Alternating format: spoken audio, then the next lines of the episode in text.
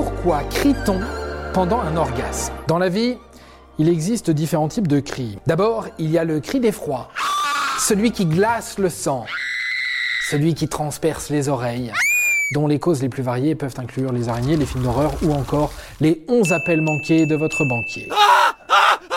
Puis, puis il y a le cri de douleur, celui qui s'échappe de vos cordes vocales lorsque votre petit orteil décide de faire la bise au coin de la porte.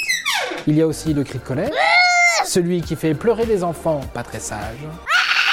Mais le plus beau, le plus majestueux, celui qu'on préfère tous, qui fait vibrer notre corps et notre âme, c'est le cri de plaisir de votre partenaire quand la nuit s'embrase.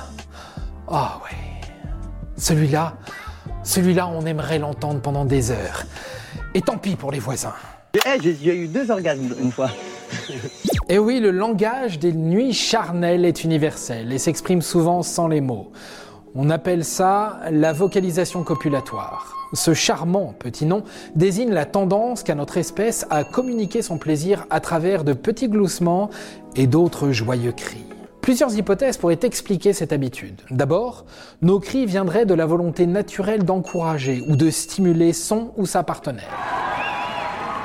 Selon une étude de la revue Current Biology, le cri serait l'un des meilleurs déclencheurs d'émotions et de réactions chez les humains. Ainsi, on crie pour signaler qu'on est en train de prendre du plaisir et notre partenaire crie à son tour pour nous signaler que de son côté aussi, c'est la fiesta.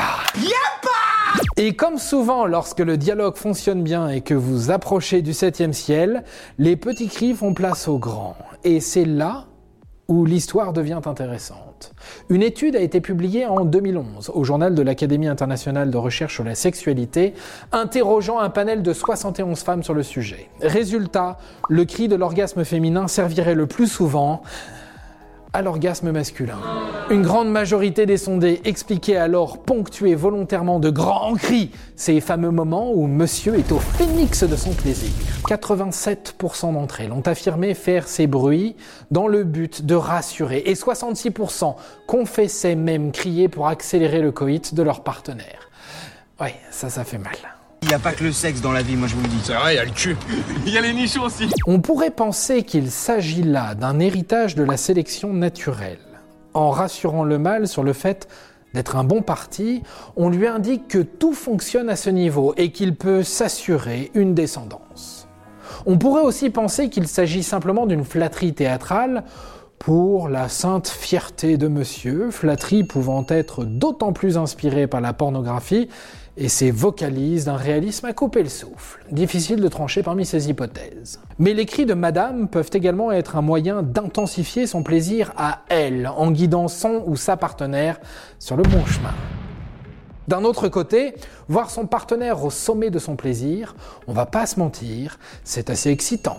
Alors, vrai cri ou comédie? On ne pourra pas répondre à votre place, messieurs, mesdames. Par contre, on peut vous dire que l'orgasme, le vrai, peut s'exprimer de différentes façons. Le corps submergé d'hormones, ocytocine, dopamine.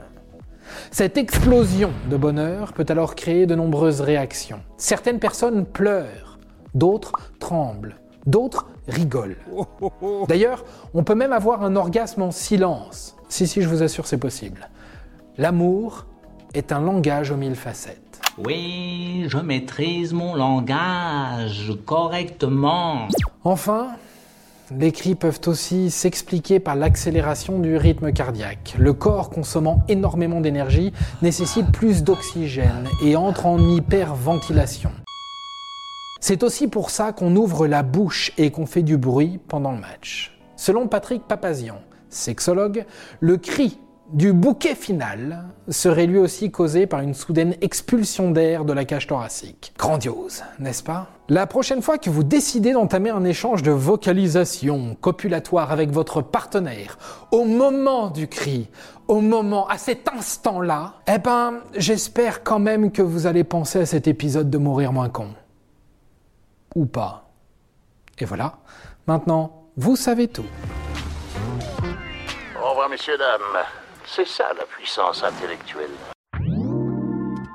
Avant de partir, attends, j'ai un truc à te dire. Viens découvrir notre podcast sexo, S'exposer. Deux minutes pour tout savoir sur la sexualité masculine.